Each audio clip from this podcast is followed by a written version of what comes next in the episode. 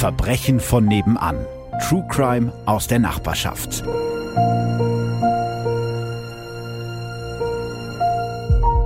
Herzlich willkommen bei Verbrechen von nebenan, Folge Nummer 6. Ich bin Philipp. Und ich bin Alex. Verrückt. Ja, wie ihr euch jetzt gerade wahrscheinlich schon gedacht habt, Ralf ist heute nicht dabei. Aber ich glaube, wir haben einen ganz guten Ersatz gefunden. Mein Kumpel Alex ist hier. Der hört sonst immer alle Podcasts. Immer. Weil ich ihn dazu Dauerschleife zwinge. natürlich. In Dauerschleife natürlich. Und heute darf er auch mal mitmachen. Er hat einfach so lange gebettelt, bis ich gesagt habe, okay Alex, jetzt darfst du mal mit. Oder sagen wir mal so, ich habe einfach das Honorar so weit runtergeschraubt, dass ich eben hier sein Dass ich mir das auch leisten konnte. Genau, Genau. genau. Also eigentlich bezahlt er dafür, dass er heute dabei sein darf. Schön, dass ihr wieder mit dabei seid und äh, ihr habt uns seit der letzten und der vorletzten Folge ganz viele Mails geschrieben, äh, bei Instagram Direktnachrichten, bei Facebook Nachrichten und wir würden gerne jetzt nochmal so eine kleine Fragerunde einschieben und ein paar von den Sachen beantworten, die ihr uns geschrieben habt. Gobia war eine von vielen, die geschrieben hat und traurig war, dass sie unsere letzte Folge nicht direkt montags hören konnte. Ja, da muss ich sagen, sorry dafür. Unser Hoster hatte leider einen kleinen Klemmer, aber dieses Mal sollte das laufen und falls die Folgen nicht direkt auf Spotify erscheinen, das sollten sie eigentlich, bei Spotify kann es manchmal ein bisschen dauern, auf der Seite www.podcastfabrik.de, da könnt ihr die Folgen direkt hören, wenn sie rausgekommen sind. Aber wie gesagt, beim nächsten Mal sollte eigentlich alles klappen. Dann haben wir noch Post zum Fall des Maskenmörders von Bielefeld bekommen, also Folge Nummer 4. Den Namen der Person, die geschrieben hat, lasse ich an der Stelle mal raus. Diese Person schreibt, ich war Zeugin von dem Prozess. Anfangs glaubte ich nicht an seine Unschuld, mittlerweile weiß ich aber nicht mehr, wie ich darüber denken soll. Habe einige Jahre nicht mehr daran gedacht. Durch den Podcast kam die Erinnerung wieder hoch.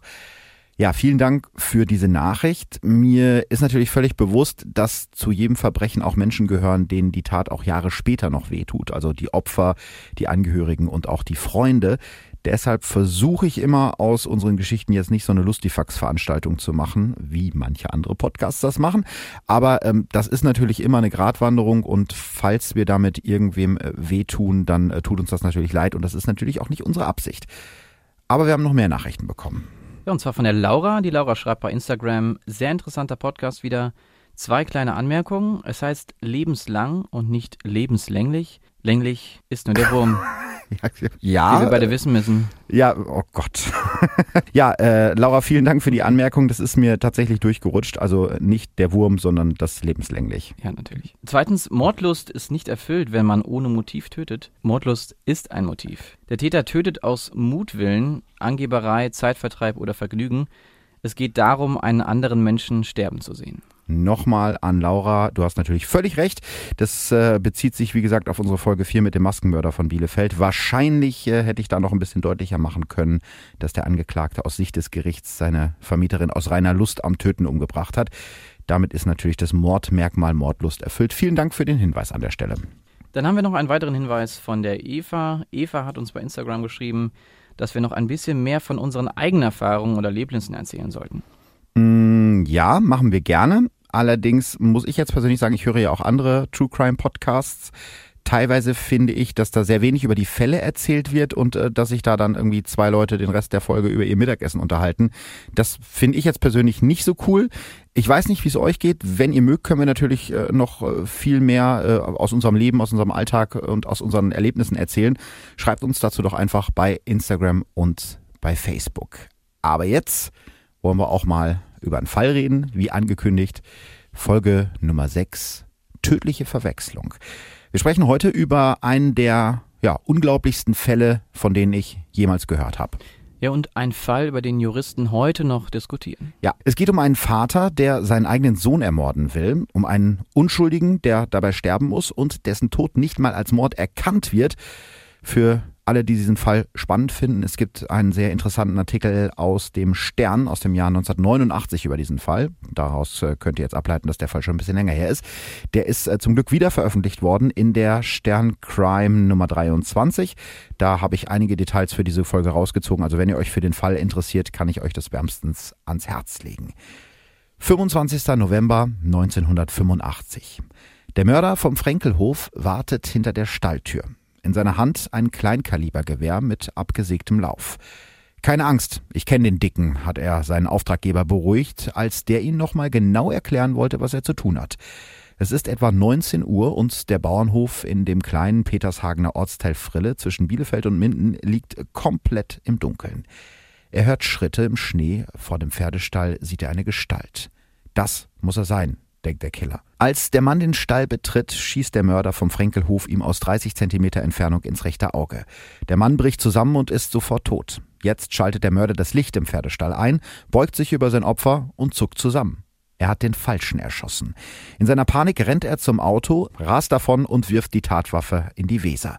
Sein Opfer lässt er liegen. Es soll noch zwei Jahre dauern, bis herauskommt, wie der junge Mann wirklich starb. Rückblick. Schon die Kindheit von Karl M. beginnt mit einer Tragödie. Es ist das Jahr 1958. Karl ist damals zwei Jahre alt.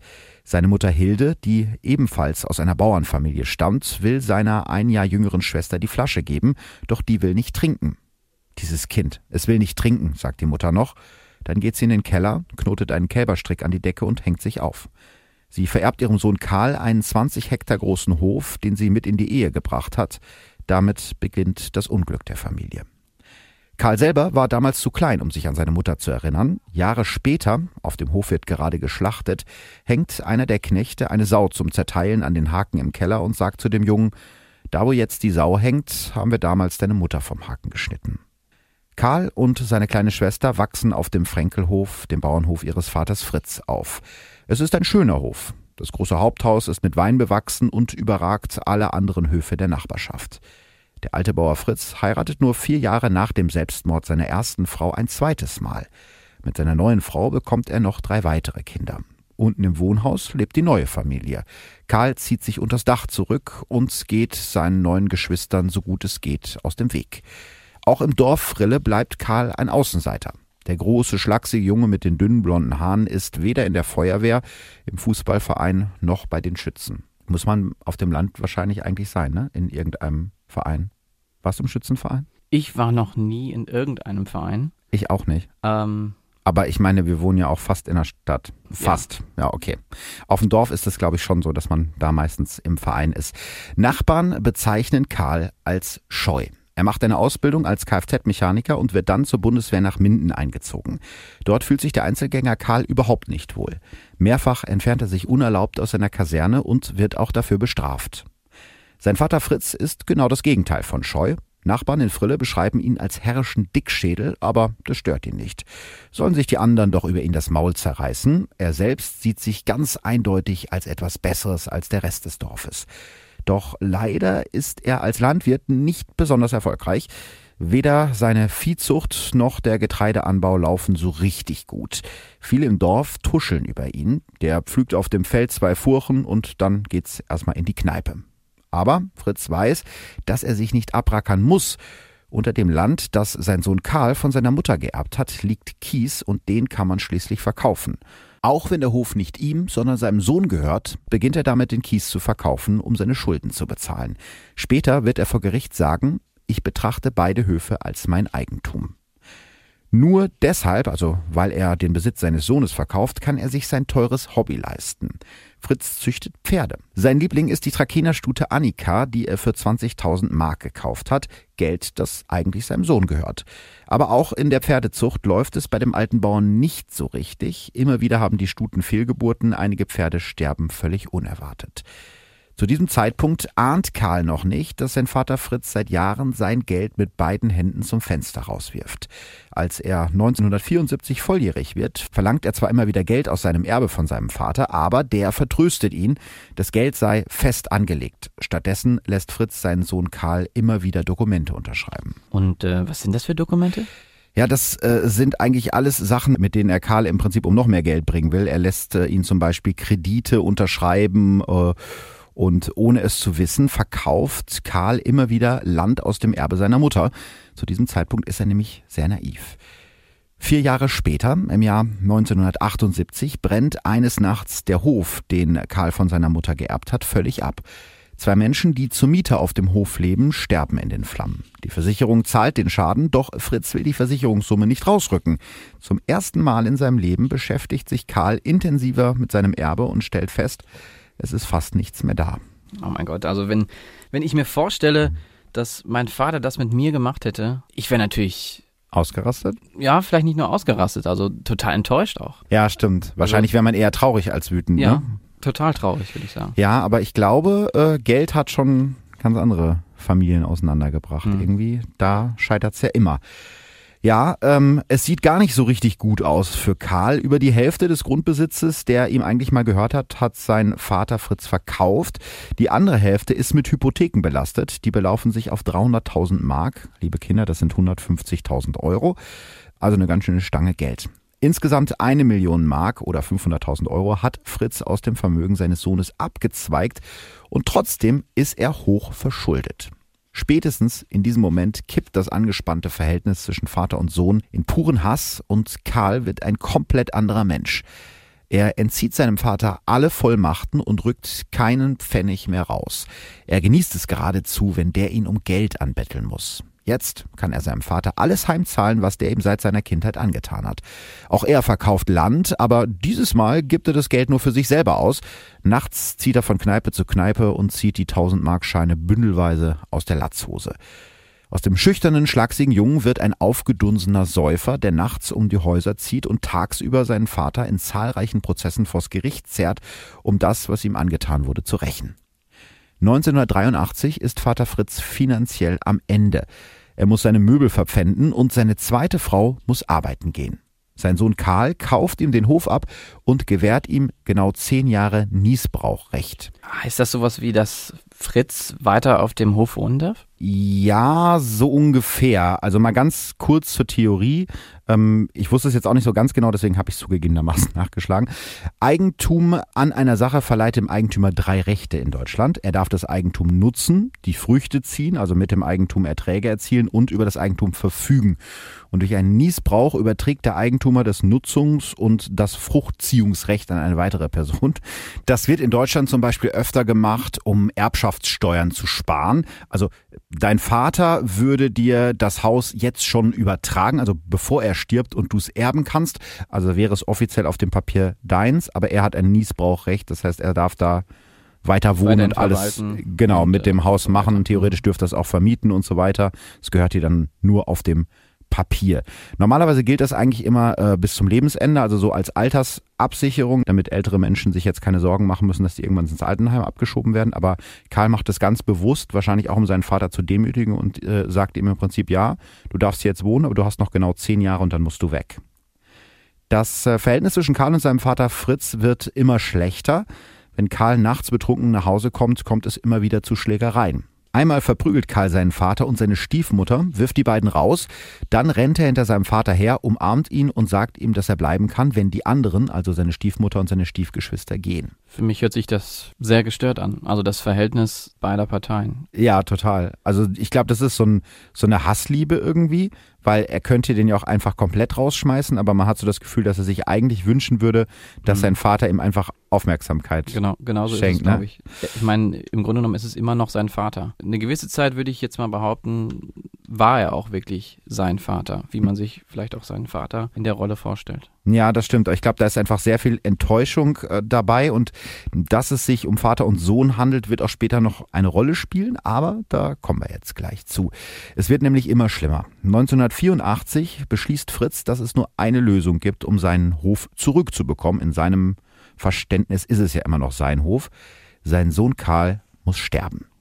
Der Bundesgerichtshof fasst das Ganze später so zusammen. Der Angeklagte fürchtete neben der Existenzvernichtung den Verlust seines Heimes und sah den häuslichen Frieden nachhaltig gestört. Er glaubte, dass die Tötung seines Sohnes zur Rettung seiner eigenen Familie erforderlich sei. Naja gut, in seiner Wahrnehmung gehört der Hof ja immer noch ihm. Aber wie kommt er überhaupt an so einen Killer? Ich meine, den findest du ja nicht an jeder Straßenecke. Nee, vor allen Dingen nicht äh, irgendeinem Kuhkaff. Aber äh, er hatte einen Bekannten, den Viehhändler Pferdewilli, finde ich auch einen schönen Namen. Ein ziemlich grober Typ, mit dem Fritz schon früher Geschäfte gemacht hat. Der Pferdewilli vermittelt ihn an den Ganoven Heinrich B., der schon mal wegen Hehlerei im Gefängnis saß.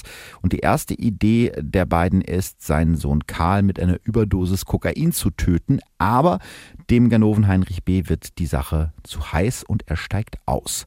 Aber Fritz bleibt bei seiner Idee. Pferdewilli erzählt nachher im Prozess, Fritz habe ihn geradezu angefleht, ich zahle viel Geld, wenn einer meinen Sohn umbringt. er wollte es eigentlich, glaube ich, nicht selber machen. Ne? Also da war er dann doch noch Hm. zu sehr Vater, um seinen eigenen Sohn umzubringen. Bei einem Fest bei Pferdewilli lernt Fritz Siegfried S. kennen, einen bekannten Schläger aus der Gegend, der früher als Schlachter und als Bergmann gearbeitet hat. Fritz fragt Siegfried S. ganz direkt, ob der seinen Sohn umbringen würde, aber der lehnt ab. Vorerst zumindest. Das heißt, später ändert er seine Meinung? Ja, ähm, er selber, also Siegfried S., sagt nachher im Polizeiverhör, der alte Bauer Fritz habe ihm leid getan. Als ich wusste, was sein Sohn für ein Drecksack war, habe ich dem Fritz gesagt, wenn du es selber nicht packst, dann mache ich das eben für dich. Ist natürlich auch eine schöne Ausrede. Er hat das nur aus reiner menschenfreundlich, wie heißt das? Menschenfreude? Menschenliebe? Nächstenliebe. Das war das Wort, was ich gesucht habe. Aber was, was wir haben. Ja, nächsten. Also hoffe ich. Manchmal. Ehrlich gesagt glaube ich aber eher, dass äh, für Siegfried S. das Geld der Grund war. Zu diesem Zeitpunkt im Juli 1985 ist Siegfried S. nämlich komplett pleite. In seinem Haus war der Strom abgestellt worden und er sitzt mit seiner Frau und seinen vier Kindern im Dunkeln. Auf jeden Fall meldet er sich plötzlich wieder bei Fritz und die beiden überlegen sich einen Mordplan. Sie wollen Karl an einem Balken im Pferdestall aufhängen und das Ganze wie einen Selbstmord aussehen lassen. Es ist ein schwüler Juliabend und Fritz zeigt Siegfried S. den Stall und den Strick. Der knotet eine Schlinge hinein und versteckt sich im Nebenraum. 20 Minuten später kommt Karl nach Hause, in seiner Hand ein paar Dosen Bier. Er geht in den Stall und macht sich eine Dose auf. Gerade als Siegfried S. sich anschleichen und die Schlinge zuziehen will, kommt plötzlich Vater Fritz dazu. Karl und Fritz trinken ein Bier zusammen, danach verlässt Karl den Stall wieder. Siegfried S. ist natürlich äh, zwischenzeitlich wieder in sein Versteck verschwunden und versteht die Welt nicht mehr. Er kommt aus dem Versteck im Nebenraum heraus und wirft dem alten Fritz den Strick vor die Füße und sagt, mach doch deinen Scheiß alleine. Also äh, es wirkt so ein bisschen so, als äh, hätte Fritz irgendwie im letzten Moment der Mut verlassen, ne? weil er wusste ja eigentlich, was da jetzt geplant war und ist er Genau nochmal so. Dazwischen gegangen. Ja, äh, gut, wenn er den Mut gehabt hätte, seinen Sohn wirklich zu töten, dann hätte er es ja auch eigentlich schon längst selber machen können, aber so richtig scheint er sich nicht zu trauen. Aber die Idee lässt ihn trotzdem nicht los. Wenige Monate später besucht er Siegfried S. bei ihm zu Hause, also bei Siegfried S. zu Hause, und bringt ihm Geschenke vorbei. Eine frisch geschlachtete Pute, ein paar Eier und eine Waffe. Was man sich so Ja, schenkt andere auch. was man sich so schenkt auf dem Land. Es ist ein Kleinkalibergewehr mit abgesägtem Lauf, das Karl gehört. Für Fritz ist klar, sein Sohn soll durch seine eigene Waffe sterben. Er bietet Siegfried S. 70.000 Mark für den Mord an seinem Sohn. Aber ich dachte, Fritz hat doch gar kein Geld. Nein, er hat tatsächlich kein äh, Geld und jetzt äh, kommt irgendwie äh, was sehr Skurriles. Er möchte, äh, um dieses Geld für den Killer zusammenzubekommen, bei der Volksbank in Frille einen Kredit aufnehmen. Die Volksbank hat so einen ganz tollen Slogan, wir machen den Weg frei. Ja, passt in dem Grunde genommen. Oh Gott. ist der Weg dann auch frei. Der Weg ist dann frei, zumindest denkt er sich das. Ja, Siegfried S. schaut sich die Waffe also mal ganz genau an und äh, von seiner Arbeit als Schlachter weiß er, mit so einem Gewehr kann man sogar einen wild gewordenen Ochsen erschießen. Man muss nur genau ins Auge schießen oder ins Gehirn. Am 25. November 1985 fährt Siegfried S. gegen 17 Uhr zum Frenkelhof nach Frille. Es hat geschneit und es wird bereits dunkel. Das Gewehr hat er schon im Pferdestall versteckt. Dort trifft er sich auch nochmal mit Fritz. Der sagt ihm noch, er solle bloß nicht den Falschen erschießen, vor allem nicht seinen Lieblingssohn. Der aus zweiter Ehe natürlich. Vorher hat er Siegfried S. noch ein Foto seines Sohnes Karl gezeigt aus seinem Wehrausweis bei der Bundeswehr. Aber Siegfried S. winkt ab. Keine Angst, ich kenne den Dicken. Der Frenkelhof in Frille liegt mittlerweile komplett im Dunkeln. Um 19 Uhr hört Siegfried S. Schritte vor dem Pferdestall.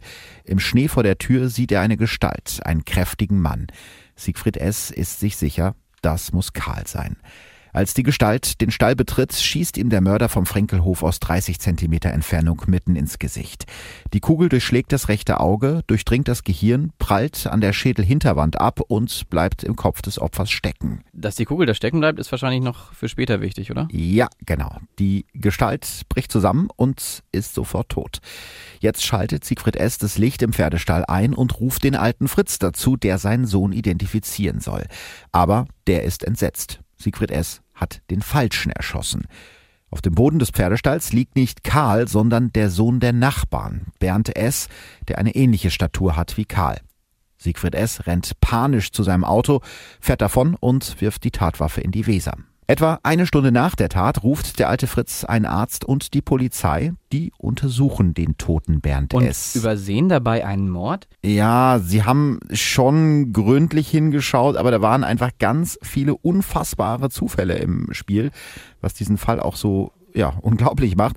Die Leiche von Bernd S. liegt auf dem Rücken im Stall ohne größere sichtbare Verletzungen. Die Kugel ist nämlich nicht wieder aus dem Kopf ausgetreten, deshalb gibt es kaum Blut.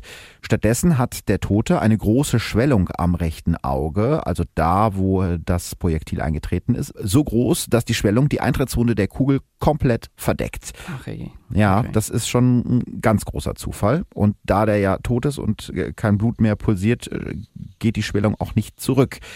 Der Arzt und der Polizist, die die Leichenschau durchführen, können also auf den ersten Blick nicht sehen, dass Bernd S. durch eine Kugel getötet wurde.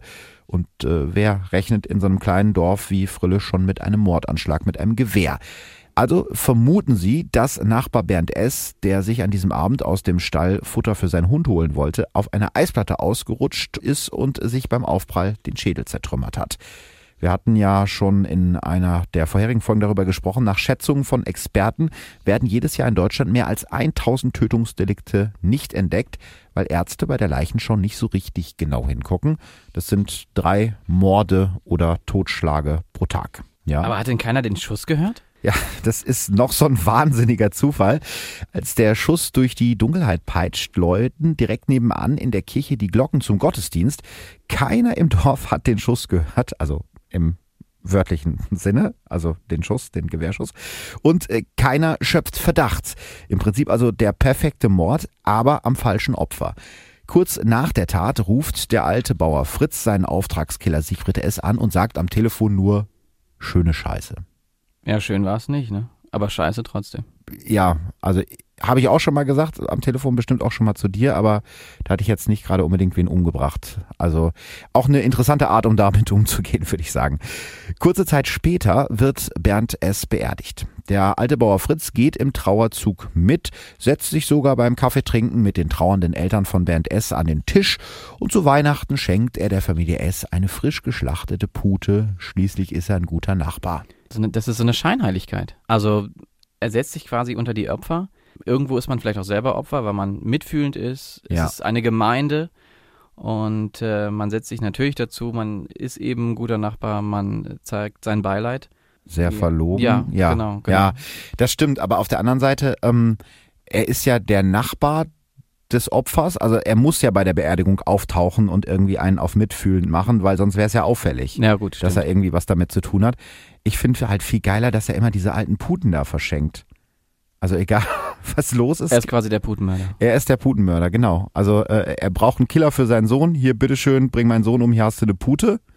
Kurze Zeit später, oh, euer Sohn ist gestorben, hier, bitteschön, da habt ihr eine Pute. Pute geht immer. Ja, und äh, Fritz M. lässt vor allem nicht locker. Er meldet sich immer wieder bei Siegfried S. und äh, bettelt ihn an, seinen Sohn endlich zu töten. Dafür will er ihm ein Gewehr mit Schalldämpfer besorgen. Als Vorschuss gibt er Siegfried S. sein letztes Geld, ein Sparbuch mit 5000 Mark. Siegfried S. leert zwar das Sparbuch, meldet sich aber sonst nicht mehr bei Fritz. Also hat er sich einen richtig guten Killer organisiert. Deshalb ist er irgendwann so verzweifelt, dass er den letzten Rest Skrupel oder väterliche Gefühle über Bord wirft und beschließt, seinen Sohn selbst umzubringen. Am 17. November 1987, fast genau zwei Jahre nach dem fehlgeschlagenen ersten Mordversuch und dem Tod von Bernd S., ist es soweit. Fritz bittet seinen Sohn in die Scheune, damit der ihm beim Schneiden eines Teppichs hilft. Sein Plan ist eigentlich relativ ausgeklügelt. Er will, dass Karl das Messer in die Hand nimmt, damit nachher dessen Fingerabdrücke auf dem Griff sind. Kannst du dir denken, warum? Ja, bei späteren ähm, Untersuchungen wird das dann festgestellt und äh, dann wird es wahrscheinlich irgendwie so eine Art Selbstmord sein. Ja, das stimmt, das wäre auch eine Möglichkeit, aber ähm, er hat sich das noch ein bisschen anders äh, gedacht. Er will den Polizisten später erzählen, dass sein Sohn ihn mit dem Messer angegriffen hat, was ja die Fingerabdrücke belegen würden und er ihn deshalb in Notwehr töten musste. Und tatsächlich, Karl nimmt das Messer und schneidet damit den Teppich in Streifen. Dann bittet Fritz seinen Sohn, ihm beim Wechseln einer Batterie im Traktor zu helfen. Als der sich über den Motor beugt, greift sein Vater nach einem schweren Eisenrohr und schlägt ihm mit voller Wucht auf den Hinterkopf. Die Eisenstange reißt eine fünf Zentimeter lange Wunde in Karls Hinterkopf. Fritz schlägt nochmal zu, aber sein Sohn dreht sich weg. Der zweite Schlag trifft ihn nur an der linken Schulter. Karl reißt sich los und rennt um sein Leben, während sein Vater ihm hinterher schreit, ich bring dich um, den Hof behalten wir. Karl geht sofort zur Polizei und macht eine Aussage. Sein Vater sitzt währenddessen bei einem Kumpel zu Hause und beichtet dem seinen fehlgeschlagenen Mordversuch. Das musst du dir mal überlegen. Stell dir vor. Du hättest jetzt versucht, mich umzubringen. Genau, ich hätte versucht, dich umzubringen. Fahr nach Hause und, und äh, bei der heimatlichen Pasta sitze ich dann da mit meiner Familie und sage, ach übrigens, ich habe mich mit dem guten Philipp gestritten und äh, letztendlich wollte ich ihn einfach umbringen. Habe ich auch versucht. Ja, und die, oh, ja, und die schön Schatz. Ja, die Wie war sonst dein Tag? Ja, die würden sagen, können wir absolut nachvollziehen. Ja, genau. Wir hätten es auch selber getan. Ja, das, das Krasse ist, ähm, dass er auch seinen Plan immer noch nicht aufgegeben hat. Also spätestens jetzt muss ich mir eigentlich klar sein, okay, der ist weg, der rennt wahrscheinlich zur Polizei, jetzt ist alles vorbei. Nö, äh, während sein Sohn ihn auf der Polizeiwache anzeigt, versucht Fritz seinen Kumpel zu überreden, Karl für ihn umzubringen. Ja, und Karl erzählt währenddessen den Polizisten, dass ihm der Tod seines Nachbarn Bernd S nach dem Angriff seines Vaters auf ihn schon so ein bisschen komisch vorkommt. Und auch im Dorf munkeln zu diesem Zeitpunkt schon einige, dass der Tod von Nachbar Bernd S. kein Unfall war. Dessen Eltern, und das finde ich auch krass, wollen das Ganze aber überhaupt nicht wahrhaben und auch gar nicht glauben. Sie gehen rüber zum Frenkelhof und wollen Karl ins Gewissen reden. Er solle seinen Vater nicht anzeigen. Außerdem würde er mit der Anzeige die Ruhe ihres toten Sohnes Bernd stören. Das ist doch unglaublich. Ja. Ich meine, aber die, ich meine, es ist wahrscheinlich ja irgendwie schöner, wenn du jemanden verloren hast, wenn, wenn du glaubst, sofern man davon schönreden kann, wenn du glaubst, dass es einfach ein Unfall war. Natürlich. Ne, als wenn du dir jetzt eingestehen musst, es könnte sein, dass der Nachbar, der uns zu Weihnachten so nett eine Pute geschenkt hat, unseren Sohn umgebracht hat. Wahrscheinlich ist das einfach so ein Verleugnungsding. Ja, am 23. Dezember 1987 werden die Überreste von Bernd S. obduziert. In einem Artikel der Zeit erinnert sich der damalige Rechtsmediziner Gerhard Fechner von der Uni Münster, der die Leiche untersucht hat, an den Fall als den skurrilsten Fall in seiner Karriere. Auf den ersten Blick bestätigen sich nämlich die Angaben aus dem Totenschein. Im Schädel sind Frakturen zu erkennen, offenbar ein Schädelbruch. Das stand ja auch so im Totenschein. Die Mediziner öffnen die Schädeldecke und heben das Gehirn heraus. Dabei klimpert es plötzlich leise und über den Sektionstisch aus Metall kullert ein kleines verformtes Projektil. Die Kugel war durchs Auge eingedrungen und zwischen Gehirn und Schädeldecke stecken geblieben. Die Todesursache lautet jetzt nicht mehr Schädelbruch nach Sturz, sondern Kopfsteckschuss. Also ein Schuss, bei dem die Kugel im Körper stecken bleibt. Ganz genau. Die sind äh, meistens äh, schwerer zu erkennen, weil äh, bei einer Kugel die Austrittswunde meist viel größer ist als die Eintrittswunde. Aber eine Austrittswunde gab es ja in dem Fall nicht. Fritz M. wird sofort verhaftet und gesteht auch direkt alles. Am 6. Januar 1988 nimmt die Polizei auch den Auftragskiller Siegfried S. fest. Seine Frau bricht nach der Verhandlung zusammen und kommt in eine Klinik. Die Großmutter muss sich um die vier Kinder kümmern. Im Dorf Frille im Kreis Minden-Lübbecke machen in der Zeit die wildesten Gerüchte die Runde. Hat der alte Bauer Fritz nicht an dem Tag, als seine erste Frau sich erhängt hat, den Strick verbrannt, bevor die Polizei das Seil untersuchen konnte? Und hatte er vielleicht auch seine Finger im Spiel, als der Hof seines Sohnes Karl abbrannte und zwei Menschen starben? Plötzlich wollen alle mitbekommen haben, dass äh, er schon lange einen Mörder für seinen Sohn Karl gesucht hat, aber irgendwie hat ihn keiner ernst genommen. Total absurd irgendwie. Ja, vor allen Dingen in so einem Dorf, wo jeder jeden Ja, kennt. genau. Und da rennt einer rum und sagt, ich will meinen Sohn umbringen, wer hilft mir dabei? Und es kommt keiner auf die Idee, mal zu sagen, äh, hallo Polizei, hier ist einer, der will seinen Sohn umbringen. Ihn hat halt keiner ernst genommen. Im Herbst 1988 beginnt vor dem Bielefelder Landgericht der Prozess gegen Fritz M. und seinen Auftragskiller Siegfried S. Siegfried S. wird wegen Mordes an Bernd S. zu lebenslanger Haft verurteilt. Seinen Auftraggeber Fritz M. verurteilt das Bielefelder Landgericht wegen versuchtem Mord, also dem Angriff mit der Eisenstange auf seinen Sohn, und wegen versuchter Anstiftung zum Mord zu 13 Jahren Haft. Okay, mit ähm, dem äh, versuchten Mord, das kann ich voll und ganz nachvollziehen. Ja. Ich meine, er hat es ja wirklich versucht. Aber bei der versuchten Anstiftung zum Mord, das kann ich nicht so ganz nachvollziehen. Im Grunde genommen hat er ihn ja angestiftet. Er hat explizit ihn angesprochen und gesagt, ich möchte, dass du meinen Sohn umbringst. Ja, aber äh, er hat ihn nicht zum Mord am späteren Opfer Bernd S. angestiftet. Aha, okay. So argumentieren zumindest äh, die Richter des Bielefelder Landgerichts. Diese versuchte Anstiftung zum Mord wird natürlich weniger hart bestraft als eine Anstiftung zum Mord, also eine erfolgreiche Anstiftung zum Mord. Und äh, genau diese Verurteilung wegen versuchter Anstiftung, obwohl es ja ein reales Opfer gibt, ruft den Staatsanwalt auf den Plan, der gegen das Urteil Revision einlegt. Das Bielefelder Landgericht hat damit nämlich anders geurteilt als ein anderes Gericht fast 130 Jahre vorher. Und das ist wahrscheinlich ein Urteil, das Juristen auch heute noch beschäftigt. Ja, genau, das ist der sogenannte Rose-Rosal-Fall vor dem preußischen Obertribunal 1859. Ich muss an der Stelle mal ganz kurz Danke sagen, weil das jetzt ein wenig kompliziert und juristisch wird. Also ich warne dich schon mal vor, Alex. Alles klar. Ich habe vorher zu dir gesagt, das ist ein Kopffick-Fall und das ist tatsächlich äh, so. Ähm, ich hatte Hilfe, weil wir einfach die besten Hörer aller Zeiten haben. Der Kilian hat mir bei Instagram geschrieben, der studiert, glaube ich, gerade Jura und hat gesagt, wenn ich mal irgendwann Fragen habe zu juristischen Themen, kann ich mich gerne bei ihm melden.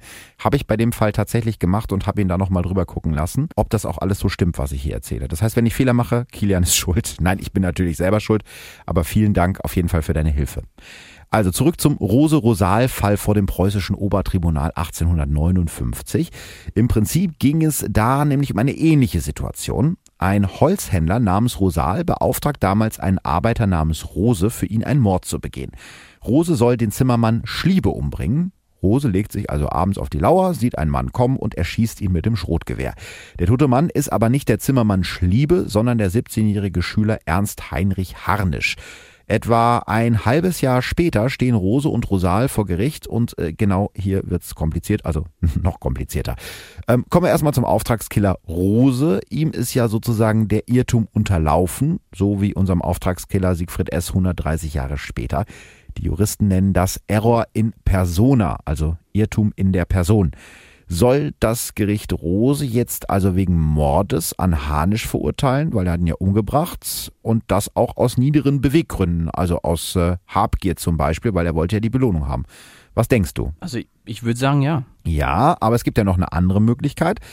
Das Gericht könnte Rose wegen fahrlässiger Tötung an Hanisch verurteilen, denn Rose hat Hanisch ja versehentlich getötet, auch wenn er natürlich davon ausgehen musste, dass er mit seinem Schrotgewehr auch den Falschen hätte töten können. Also es ist fahrlässig gewesen.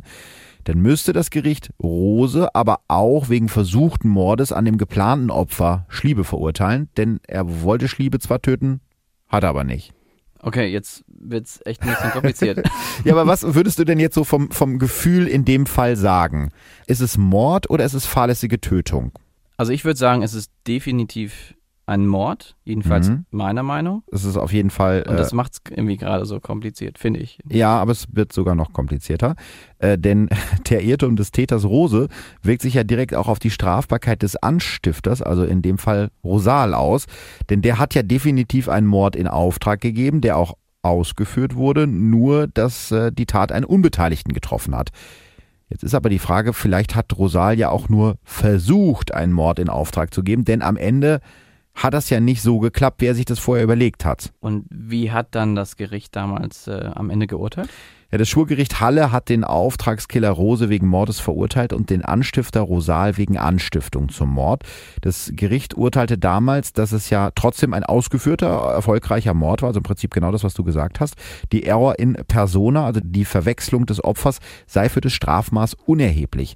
Dieses Urteil wurde vom preußischen Obertribunal am 5. Mai 1859 bestätigt und Rose und Rosal wurden beide hingerichtet. Das heißt, das Bielefelder Landgericht hat beim Anstifter, Mhm. also bei Fritz M., anders geurteilt als das preußische Obertribunal 1859. Versuchte Anstiftung zum Mord statt Anstiftung zum Mord. Ist das richtig zu verstehen? Ja, genau. Ähm, was würdest du denn sagen, was jetzt, wenn wir uns nur auf den Anstifter konzentrieren, was deiner Meinung nach gerechter ist? Also ist es eine versuchte Anstiftung zum Mord, so wie das Bielefelder Landgericht gesagt hat, oder ist es eine Anstiftung zum Mord? Ich würde sagen, es ist eine Anstiftung zum Mord. Er geht zu der Person hin, Mhm. spricht ihn an und sagt quasi genau das, was er am Ende gemacht hat, töte diese Person. Dass jetzt eine andere Person dabei umgekommen ist, ist, glaube ich, in der Sache nicht zu beachten, da Mhm. eben die Aktion, ihn anzusprechen bzw. ihn anzustiften, da im Vordergrund steht. Ja, das haben seine Anwälte natürlich anders gesehen. Die haben halt gesagt, ja, das wollte er ja gar nicht, das äh, konnte er nicht wissen, äh, dass das passiert. Und am Ende des Tages kann man ihn ja nicht für irgendwas verurteilen, was er ja eigentlich gar nicht gemacht hat, weil er hat ja nicht zu diesem Tod angestiftet, sondern zum Mord an seinem Sohn angestiftet. Und der ist ja dann letzten Endes gar nicht passiert. Aber theoretisch wäre es ja so, das könnten die ja jetzt immer wieder machen.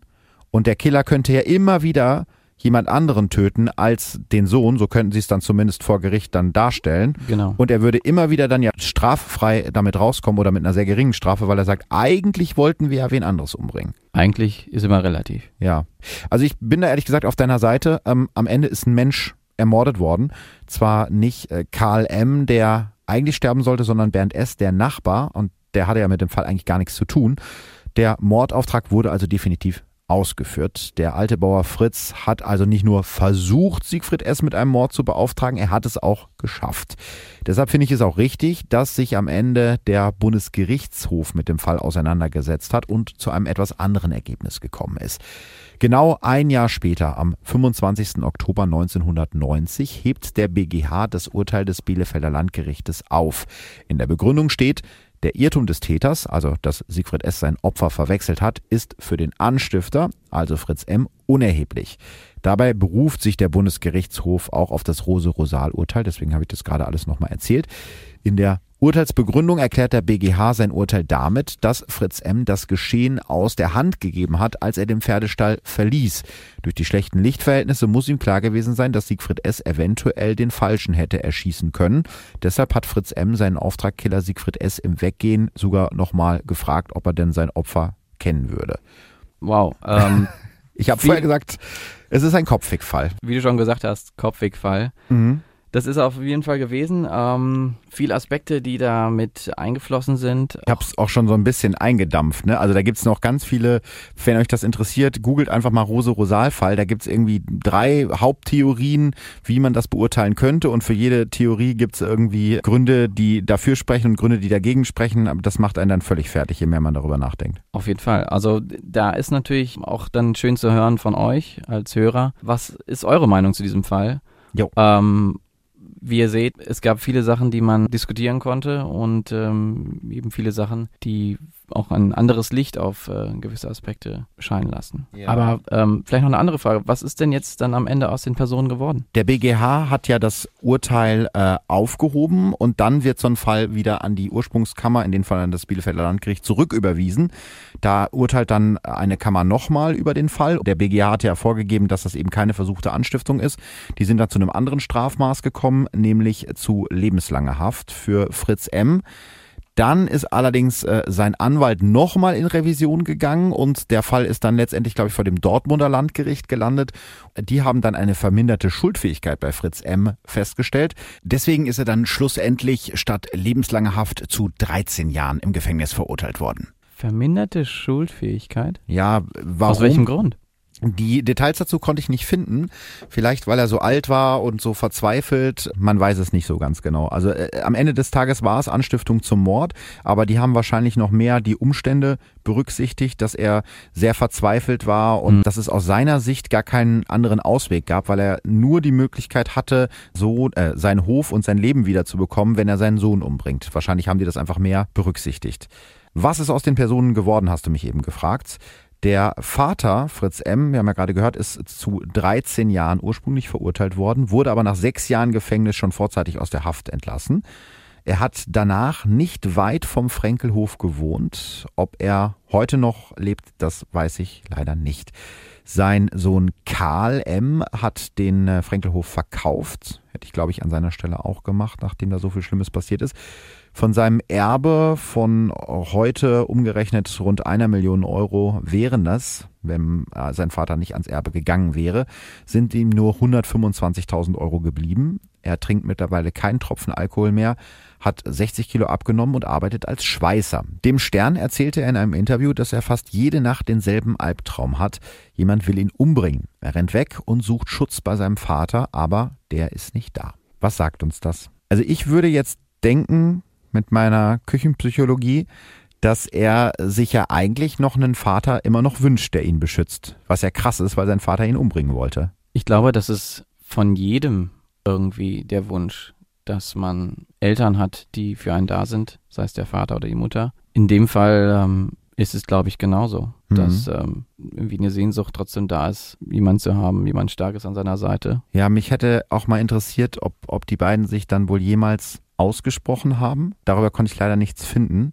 Das würde ich wirklich gerne wissen. Was würdest du in der Situation machen? Also stellen wir uns jetzt mal vor, dein Vater hätte versucht, dich umzubringen und wäre dafür in den Knast gekommen. Wenn der wieder aus dem Knast rauskommt, würdest du dann mit dem nochmal reden wollen? Ich glaube, das käme ganz drauf an, wie ich mich in der Zeit, in der mein Vater nicht da ist, wie es mir dann gegangen wäre. Hätte ich damit abschließen können? Konnte ich das verarbeiten? Mhm. Habe ich überhaupt die Kraft dazu, im Nachhinein nochmal mit ihm zu sprechen? Da ist, glaube ich, eine starke Psyche gefragt. Mhm, auf jeden Fall. Ich weiß halt nicht so genau, ob es dann für einen selbst einfacher ist, einen Strich unter das Ganze zu machen und nie wieder sozusagen daran zu denken und auch die Person völlig aus dem Leben zu verbannen, die einem das angetan hat oder antun wollte. Oder ob es besser ist, mit der Person nochmal zu sprechen, weil man hätte ja wahrscheinlich sehr viele Fragen gehabt. In dem Fall weiß er ja, denke ich mal, warum sein Vater das machen wollte. Aber das würde mich, glaube ich, sehr beschäftigen. Ich mhm. würde das, glaube ich, nochmal aus, aus dem Mund meines Vaters hören wollen. Ja, ich, ich glaube, dass äh, man selber einfach damit abschließen muss, in irgendeiner Art mhm. und Weise, wie es für einen selber am besten ist. Ich glaube, dass man, wenn man Sachen ausspricht, deutlich besser damit klarkommt oder Sachen deutlich besser verarbeiten kann in jeglicher Hinsicht. Ich glaube, wenn man dazu in der Lage ist, ein Gespräch oder vielleicht auch einfach einen Brief, den man sich mhm. zusendet, dass sowas helfen kann. Ja, ich glaube, vielleicht kann man in dem Fall auch das noch so ein bisschen sich, ich sag mal, schönreden, weil am Ende des Tages ist ja zumindest ihm nichts passiert. Es ist natürlich ein Unschuldiger gestorben, keine Frage, aber nicht durch die Hand des Vaters, sondern durch die Hand des, des Killers. Und vielleicht kann man sich das selber dann irgendwie im Kopf auch noch so passend zurechtdrehen, dass man sagt, ja, am Ende des Tages hätte er es wirklich gewollt, hätte er mit der Eisenstange ja fester zugeschlagen und dann wäre ich ja nicht, nicht hier. Mhm. Ein verrückter Fall, der irgendwie manchmal auch ein bisschen witzig ist, weil er so skurril ist an, an einigen Punkten, aber natürlich auch irgendwie ganz traurig ist und so eine Geschichte von so einer ganz kaputten Familie erzählt. Alex, deine Premiere, dein erstes Mal, wie war dein erstes Mal? Ich fand's irgendwie aufregend. Ja. Aber auch äh, sehr schön. Gerne wieder, wenn ich wiederkommen darf. Würde ich mich sehr freuen es ist halt eben ein Fall, der irgendwo auch so skurril ist, dass man eben darüber reden kann und vielleicht auch reden sollte.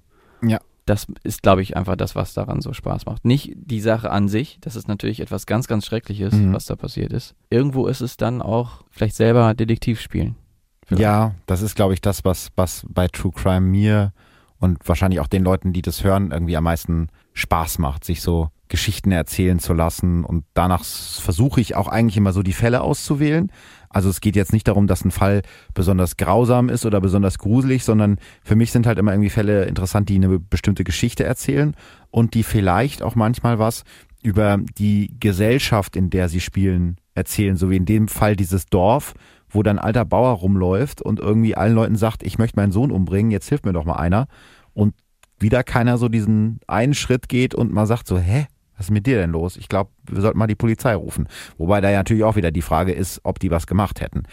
Und dann natürlich noch der Fakt, dass da einfach jemand erschossen wird und zwei Jahre lang das niemand bemerkt. Dass da einfach gesagt wird, oh, das ist ein Unfall, der ist ausgerutscht. Da möchte ich gar nicht wissen, wie viele solche Fälle es in äh, anderen Zusammenhängen gibt, wo irgendwas als Unfall abgetan wird, was gar kein Unfall war. Ja, erstmal vielen Dank, dass ihr uns so lange zugehört habt. Ich glaube, das wird jetzt mit Abstand die, die längste Folge, die wir bisher produziert haben, weil der Fall das auch irgendwie so hergibt, glaube ich. Aber ihr sagt ja immer, ihr wollt längere Folgen, also jetzt habt ihr mal eine längere Folge bekommen. Äh, schreibt uns doch mal, wie es euch gefallen hat jetzt in der neuen Konstellation. Schreibt uns doch mal, ob Alex nochmal wiederkommen darf. Bin Oder, ich sehr gespannt. Bin ja, ich bin sehr ich gespannt. auch sehr gespannt. Und mich würde außerdem noch interessieren, wo wir schon mal dabei sind, was für Fälle wollt ihr als nächstes hören? Wenn jetzt diese Folge draußen ist, werde ich auf der Facebook- und auf der Instagram-Seite von Verbrechen von nebenan eine Abstimmung starten, welchen Fall wir uns als nächstes vornehmen sollen. Ich habe da schon so zwei im Auge. Ihr dürft mitbestimmen, welcher es am Ende wird. Also einfach auf die Facebook- und Instagram-Seite von Verbrechen von nebenan gehen. Da gibt's außerdem natürlich immer noch zusätzliches Material zu den Fällen. Wir hören uns in zwei Wochen wieder. Vielen Dank, dass ihr es so lange mit uns ausgehalten habt und äh, auf Wiederhören. Auf Wiederhören. Tschüss. Verbrechen von nebenan. True Crime aus der Nachbarschaft. Mehr Infos und Fotos zu unseren Fällen findet ihr auf unserer Facebook- und unserer Instagram-Seite.